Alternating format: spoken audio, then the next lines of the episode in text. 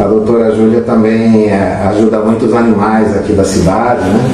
As ONGs, está sempre acompanhando aí o, o trabalho. Né? No ano passado, nós tivemos a volta dos rodeios aqui em Tapetininga. Né?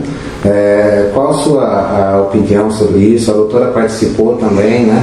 Teve acho que quatro minutos né, para falar, não deu tempo nem para hum. fazer uma introdução do assunto, né? Mas é, qual o seu, seu posicionamento, assim, a sua posição em questão aos rodeios?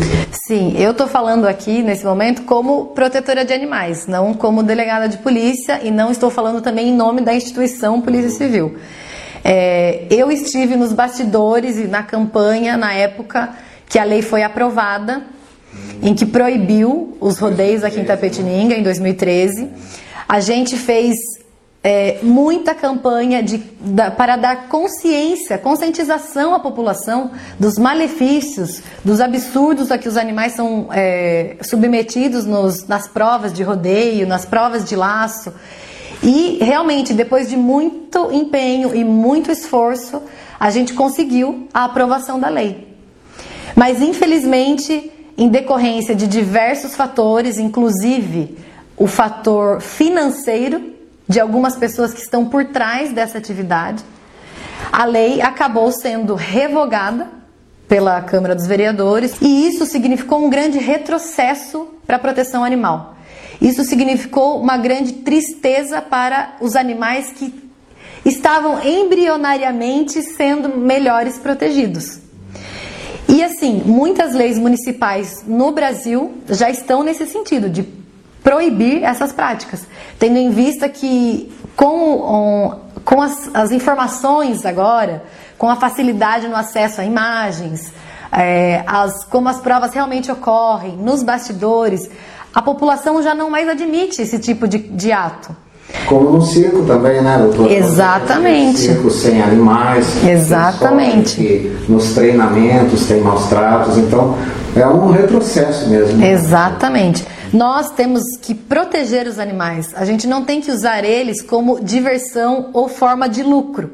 Mas isso já é um debate muito amplo e que envolve muitas questões é, culturais, financeiras, que né, acho que não filosóficas, que não é o momento. Mas assim, em relação à proteção jurídica, a questão dos rodeios significou um grande retrocesso para Itapetininga e para os animais que aqui residem. Mas isso se deve também a quem nós elegemos e, e né, o interesse de quem lá os vereadores estão defendendo. Na época, a gente fez audiência pública, a gente trouxe veterinários, a gente trouxe diversas pessoas do meio jurídico e os vereadores na época entenderam realmente, 2013, em 2013, é. que realmente aquilo não era mais necessário. Itapetininga não precisava mais se mais coadunar com aquele tipo de prática. Mas infelizmente tivemos esse retrocesso Agora não foi feito isso, né? De audiência pública, não foi feito nada. Foi feito uma única audiência pública em que eu tive a palavra, né? Por quatro ah, minutos. Que... Exatamente. Quatro minutos, né? Exatamente. E, mas é importante. É, mas é importante dizer que os rodeios, muitas pessoas falam, ah, os rodeios dão emprego, os rodeios trazem lucro para a cidade. E a gente já provou por estudos, por tabelas, que o rodeio especificamente não traz lucro para a cidade. O rodeio, é, inclusive, tem pouquíssimo, é, pouquíssima plateia. O que chama a atenção da população são os shows sertanejos que as pessoas fazem é. e que traz muita gente para aquilo, para aquela atividade. E são pouquíssimas pessoas que pagam para ir aos rodeios. Eles pagam para ir aos shows.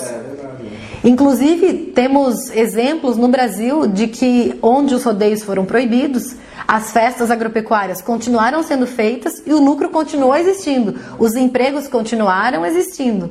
Então, a questão financeira não é justificativa, não. a questão cultural não é justificativa, porque o rodeio não, não faz parte da cultura brasileira.